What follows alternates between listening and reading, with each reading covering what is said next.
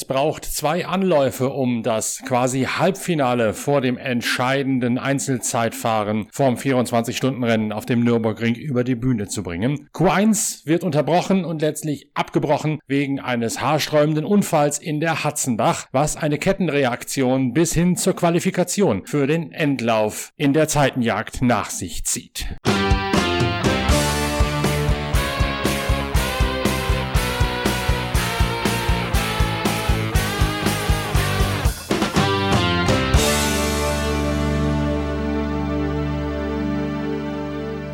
Auslöser für den Knalleffekt ist zumindest mittelbar Kevin Estre im Mantai Porsche 911. Der gebürtige Lyonneser geht in Q1, von dem aus sich fünf Fahrer für das entscheidende Top Q2 qualifizieren können, als erster in die Spur und er fährt schon in der Hatzenbach extrem aggressiv, räubert innen über die Randsteine und zieht dabei jede Menge Dreck auf die Strecke. Christian Cronjes im Walkenhorst BMW M4 fliegt auf dieser Dreckspur, die Kevin Estre gelegt hat, ab und knallt mit Schmackes in die mit Wasser gefüllten Reifenstapel, die in der Hatzenbach sehr, sehr nahe direkt an der Strecke stehen. Danach verstreut er großflächig Trümmer von seinem böse beschädigten M4 quer über die Strecke, sodass die Nachfahrenden verlangsamen müssen. Die Rennleitung zückt daraufhin das rote Tuch und setzt auf einen kompletten Neustart der Session, verkürzt dann allerdings die zu fahrende Distanz von zwei auf nur noch eine fliegende Runde, weil dort Wasser, aber auch Kühlflüssigkeit und Öl aus dem Wrack von Christian Cognes ausgelaufen sind, dauert es relativ lange und es, es bedarf des Einsatzes von sehr viel Ölbindemitteln, um die Strecke überhaupt wieder befahrbar zu machen. Das Ölbindemittel steht aber noch auf der Piste, als die ersten zum Wiederholungslauf von TQ1 rausrücken, sodass diejenigen, die erst durchfahren, allen voran Kevin Estre, ziemlich viel Staub aufwirbeln und gerade im Falle von Kevin Estre auch ordentlich ins Trudeln kommen auf der sehr rutschigen, gripparmen, mit Ölbindemittel überzogenen Piste. Das sorgt dafür, dass die Nachfahrenden, die später in die Qualifikation hineingehen, genau in diesem Sektor einen Vorsprung, einen Vorteil von drei Zehntelsekunden herausfahren können. Deswegen sind fast alle diejenigen, die am Schwanz des Tatzelwurms von TQ1 gefahren sind, am Ende in der Endabrechnung auf den ersten Positionen. Ricardo Feller aus Bülzberg in der Schweiz sichert sich im Scherersport PHX Audi Position 1 vor seinem Teamkollegen Renger van der Sande. Daniel Keilwitz im WTM bei Rinaldi Racing Ferrari ist der einzige, der den Fluch der Frühstarter durchbrechen kann, weil er sehr sauber durch die staubige Passage durchgekommen ist, ist er Dritter. Fabian Schiller im Get Speed Mercedes und Mattia Drudi in einem weiteren Scherer PHX Audi qualifizieren sich für die letzten beiden Nachrückerplätze ins TQ2. Mattia Drudi aus Misano schafft das auf den allerletzten Drücker. Er ist der letzte, der durchkommt und er kickt Kevin Estre als Sechstplatzierten aus der Gruppe der ersten Starter heraus.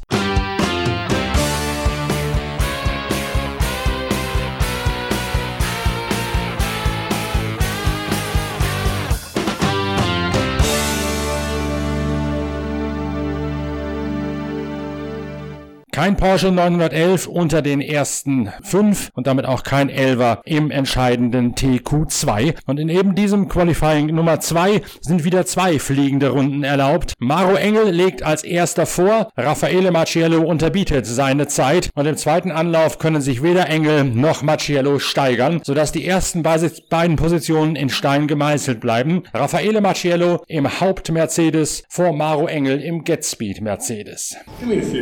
It is nice to be the fastest for sure, but uh, I mean, we know that it doesn't matter so much. Uh, I mean, I was on pole spot three times and twice we had issues, so I mean, it's it's important to start in front, but for me, like the goal was to like to have a, a nice car to drive, and since NLS three we we achieved this, so I mean, all the all the weekend I felt nice in the car. Uh, my teammate went strong through the way. Edo, even if he didn't drive career since five years. Was quick pretty much straight away. So I mean, this for me is more important to start on pole, let's say. Our goal was to be for sure in front, but top five, seven, it's okay to stay in front at the beginning. But yeah, now I'm on fourth for sure. I'm happy, but it doesn't change my life for sure. I have to try to be in this position on Sunday, not, not today. Sein Ziel sei ein Platz unter den ersten fünf gewesen, nicht notwendigerweise die Pole Position. Die hätte er hier schon zweimal inne gehabt und jeweils das Rennen nicht gewonnen. Entscheidend sei für ihn bei der Herangehensweise gewesen, ein gut zu fahrendes Auto zu haben. Die Balance hätte sich das ganze Wochenende über stetig verbessert, sodass er sich pudelwohl gefühlt hätte im Auto und deswegen auch mühelos das Beste hätte rauspressen können. Die Pole würde sein Leben zwar nicht verändern, sie sei fürs 24-Stunden-Rennen auch nicht wichtig, aber trotzdem natürlich schön zu haben. Eine Einschätzung des Kräfteverhältnisses tut sich Raffaele Marciello vor dem Hintergrund des Dauerverdachts des Sandbaggings nicht zu.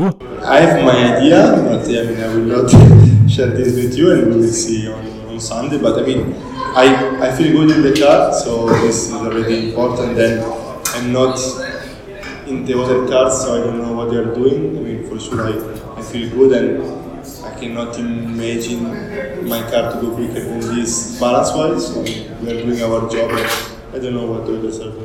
Er hätte zwar eine Vorstellung, wie es ausschauen könnte, wollte das aber lieber noch nicht sagen vorm Sonntag. Das Entscheidende, betont er nochmal, sei es, dass er sich wohlfühle im Auto und dass er sich gut vorbereitet fühle für die 24-Stunden-Distanz. Das Wichtigste sei, problemlos über diese Distanz zu kommen und das sei mit den Voraussetzungen, die man geschaffen habe, zumindest sehr gut möglich. Er hätte natürlich auch beobachtet, wie es in der Hatzenbach mit der Streckenentwicklung zugegangen sei. For sure, was not uh, dirty as a stock Q1. For me, was also okay because being the last, for sure, was getting cleaner and cleaner. But I mean, it was not so bad. I mean, we had many carry top Q1, many carry top Q2. So at one point, it, it, it started to be quite clean at that. So yeah, it was good. Als Spätstarter in TQ2 hinein sei es dort schon nicht mehr so schmutzig gewesen. Das sei auch ein bisschen ein Glück der späteren Startposition gewesen. Sein Teamkollege Maro Engel kommt auf die zweite Position. Nee, ehrlich gesagt äh, sind wir mit Startplatz 2 happy. Also es war, war ein sehr gutes Qualifying. Ähm, wie, wie Lello gerade gesagt hat, äh, wichtig ist irgendwo vorne dabei zu stehen. Ja, klar, wenn du, nah, wenn du nah dran bist, dann stehst du nicht gerne auf Pol, aber ich hatte das Vergnügen ja schon, schon ein paar Mal in der Vergangenheit. Ähm, wir haben von Pol noch nie gewonnen, also vielleicht können wir es diesmal von, von Platz 2 machen. Genau wie auch Raffaele Marciello ist er mit den mittelharten Reifen ausgerückt gewesen und hat die volle Konzentration auf die erste fliegende Runde gelegt. Deswegen haben die beiden Mercedes-Piloten keine Steigerung mehr im zweiten Umlauf hinlegen können, obwohl der nominell eigentlich besser hätte werden sollen, da weniger Staub in der Hatzenbach und gleichzeitig bessere Streckenverhältnisse. Das sei allerdings, hat Maro Engel mir vorab erzählt, mit der Abstimmung des Mercedes nicht zu vereinbaren gewesen, weil sie wussten, dass der mittelharte Reifen bereits nach eineinhalb Runden etwa ziemlich einknicken würde und dass es wohl sehr unwahrscheinlich sei, mit diesem mittelharten Reifen noch eine schnelle Rundenzeit im zweiten Anlauf nachlegen zu können. Deswegen hätte man sich voll auf die erste Runde konzentriert und in der zweiten Runde sei dann hinten raus der Reifenluftdruck auch schon ein bisschen zu hoch gewesen, um wirklich noch etwas nachzünden zu können. Ja, wie gesagt, also wir haben uns so Stück für Stück über, über dieses Wochenende zu einer besseren Balance, einer besseren Balance gearbeitet und jetzt war es wirklich im Top Qualifying wirklich sehr, sehr gut und äh, da wir im Top Qualifying ja auch mit vollem Tank fahren müssen, ist es irgendwo vergleichbar zu dem, was du im Rennen erstmal erwarten kannst. Insofern äh, ja, gibt es mir ein gutes Gefühl, dass, dass die Balance schön war zu fahren. Äh, ich weiß, wir haben, wie gesagt, ein sehr, sehr starkes Team, ein sehr starkes Auto, vor allem auch ein super Fahrerliner äh, mit Jules und Dani. Insofern freue ich mich aufs Rennen und äh, ja, schauen wir, was, äh, was wir machen können. Kelvin van der Linde, der Vorjahressieger im Phoenix Audi R8, fährt nun einen Lamborghini Huracan in der neuen Evo-Stufe Evo 2 für das Team von Hans-Jürgen Abt. Er verbessert sich im zweiten Umlauf und steigert sich damit auf Platz 3.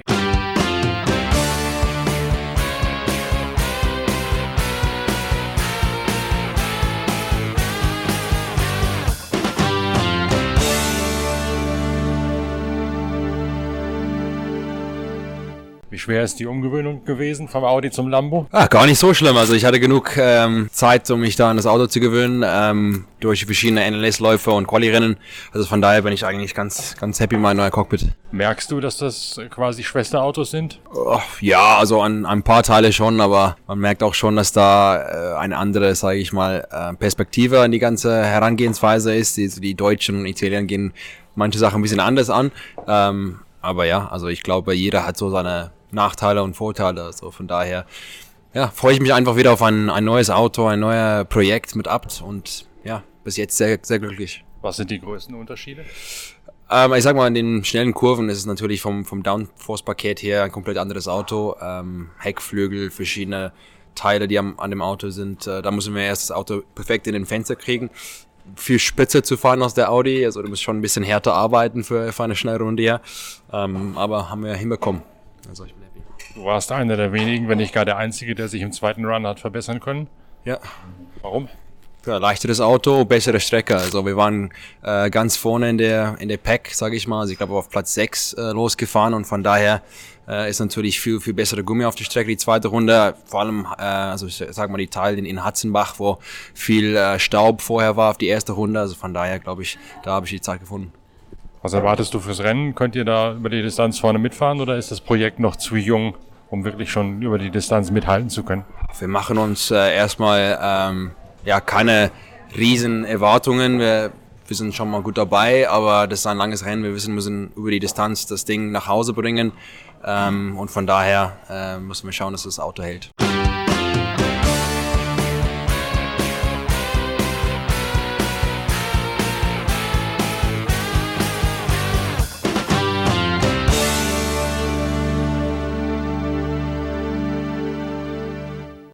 Wichtig beim 24-Stunden-Rennen ist, dass die Fahrer sich wohlfühlen im Auto. Maro Engel hat's gesagt. Wichtig ist aber auch, dass die Fahrer den rechten Durchblick behalten in jeder Rennsituation. Dafür gibt es verschiedene Möglichkeiten. Dazu zählt natürlich der altbekannte Boxenfunk. Der ist allerdings auf der Nordschleife nur bedingt einsetzbar.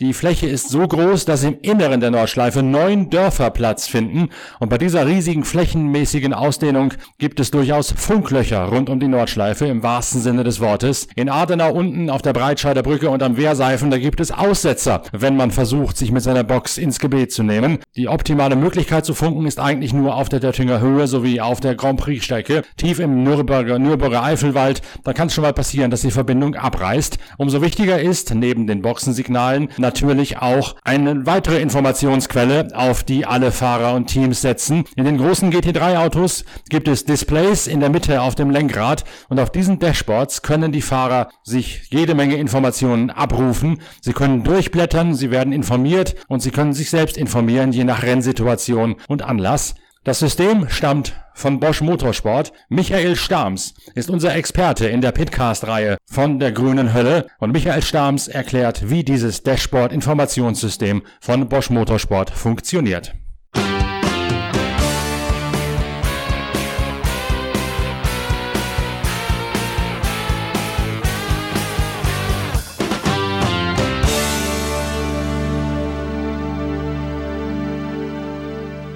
Ein wichtiger Punkt während des 24-Stunden-Rennens ist die Tatsache, dass der Fahrer möglichst immer den Überblick behalten sollte. Stichwort Informationsaustausch zwischen Box, zwischen Kommandostand und dem gerade im Fahrzeug befindlichen Fahrer. Da gibt es zum einen natürlich die Möglichkeit, per Funk zu interagieren. Das machen die Fahrer meistens, wenn sie auf der langen Döttinger Höhe unterwegs sind, weil dort der Empfang am besten ist. Deutlich besser als auf der Adenauer Brücke, da ganz unten zum Beispiel, am anderen Ende der Nordschleife. Und die Döttinger Höhe ist lang genug, um auch tatsächlich in Ruhe mal mit den Ingenieuren oder mit dem Teammanager am Kommandostand funken zu können. Andererseits gibt es aber auch ein System von Bosch Motorsport entwickelt, das das Armaturenbrett, das Dashboard des Fahrers mit Informationen versorgt. Was sieht er da? Was kann er damit anfangen und wie kann er damit arbeiten? Das Dashboard, also die DDU, ähm, ist ein frei programmierbares ähm, Anzeigeinstrument, welches zum Beispiel Alarme anzeigen kann, wenn, sagen wir mal, der Reifendruck ähm, zu niedrig wird, wenn irgendeine Temperatur ähm, zu hoch wird ähm, oder auch sämtliche andere hm, logische Signale so verarbeitet werden, dass dem Fahrer etwas anzuzeigen wäre. Also das Display kann auf jedes logische Signal hin reagieren und etwas anzeigen. Ist das eine reine Alarmvorrichtung, ein reines Alarmsystem oder ist das auch eine Informationsquelle, wo der Fahrer durchblättern kann, abrufen kann, wie Rundenzeiten gewesen sind, wie Vorsprünge, Rückstände auf die anderen für ihn gerade relevanten Teilnehmer zu werten sind und all diese ganzen Sachen? Ja, das Display hat viele Seiten, die man programmieren kann. Wie viele? Ähm, vier mal zwölf Seiten sind der Standard.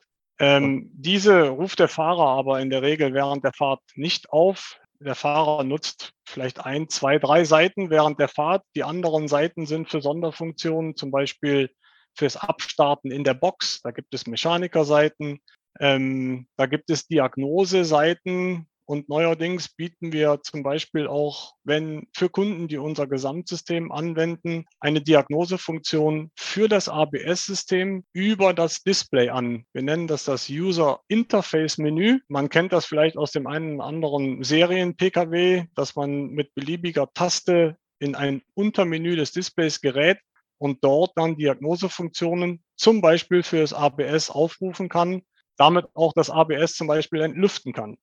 Sowas macht man aber natürlich in der Box ähm, und nicht während der Fahrt. Sehen die Renningenieure am Kommandostand exakt dasselbe auf ihren, in, auf ihren Monitoren, was der Fahrer auf diesem Display sieht? Mal abgesehen davon, dass sie logischerweise auch die Werte aus dem Auto haben, oder, oder wie korreliert man das und koordiniert man das untereinander? Ja, die Renningenieure können das sehen. Ähm, wenn die Fahrzeuge auch mit einer Telemetrie ausgestattet sind, was beim 24-Stunden-Rennen am Nürburgring erlaubt ist, dann kann man sich durchaus eine Ansicht auf dem Bildschirm generieren, die einem genau das Gleiche anzeigt, ähm, wie das, was der Fahrer im Fahrzeug sieht. Und so sind die, ist die Boxencrew auch ähm, in der Lage, dem Fahrer in entsprechenden Situationen den Fahrer zu instruieren, welche Taste nun zu drücken ist. Man hört immer wieder, dass das Fahrzeug resettiert wurde. So, je mehr Informationen in der Box vorliegen, desto besser kann man den Fahrer instruieren. Das sind dann auch solche Kommandos wie C13, wo man dann, wo der Fahrer dann gesagt bekommt, das eine Drehrad auf Stufe C stellen und den Druckschalter 13 mal zu betätigen oder andersrum. Das, da ist dann jeweils hinterlegt, was für eine Funktion genau mit dieser Tastenkombination aktiviert wird im Auto. Richtig. Ähm, die einfachsten sind wiederum die zwölf Positionen vom ABS oder von der Traktionskontrolle. Es gibt aber auch Map-Schalter für den Verbrennungsmotor. Den betätigt man gerne, wenn zum Beispiel eine Safety-Car-Phase kommt, um Kraftstoff zu sparen. Ähm, es gibt Schalter für nasse und trockene Bedingungen, wet und dry.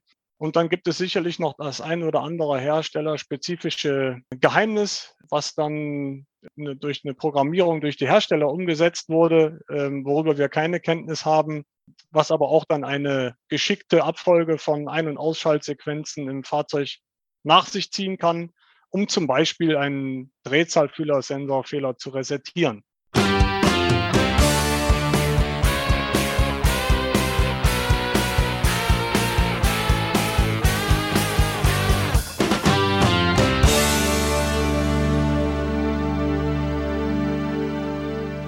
Porsche leckt nach diesem enttäuschenden Qualifying-Ergebnis die Wunden. Man versucht über Nacht Einfluss zu nehmen, noch einmal wieder an der Balance of Performance herumzudrehen und 10 Kilogramm weniger Gewicht ins Auto einladen zu müssen, als das im Qualifying 3 und im Top Qualifying der Fall gewesen ist. Der Hintergrund dazu sind diese Reifenschäden an allen GT3 Autos, die hinten links aufgetreten sind im dritten Qualifikationstraining am Mittag. Das waren Risse an der Innenseite der Schulter. Die sind auf eine zu hohe Belastung wegen des Sturzes Sturzes zurückzuführen. Deswegen muss der Sturz zurückgedreht werden, um auf Nummer sicher zu gehen, im Rennen nicht ebenfalls die Reifen zu überfrachten. Und das, so argumentiert Porsche, harmoniere nicht mit den 20 Kilogramm mehr, die man zuladen muss nach der Balance of Performance Änderung von gestern Abend. Entsprechend möchte man jetzt wieder sich in der Mitte treffen und von diesen 20 Kilo, die man zuladen muss, 10 wieder ausgeladen bekommen, um entsprechend mit dem Reifenmanagement ohne die drohende Gefahr von Reifenschäden über die Distanz zu kommen.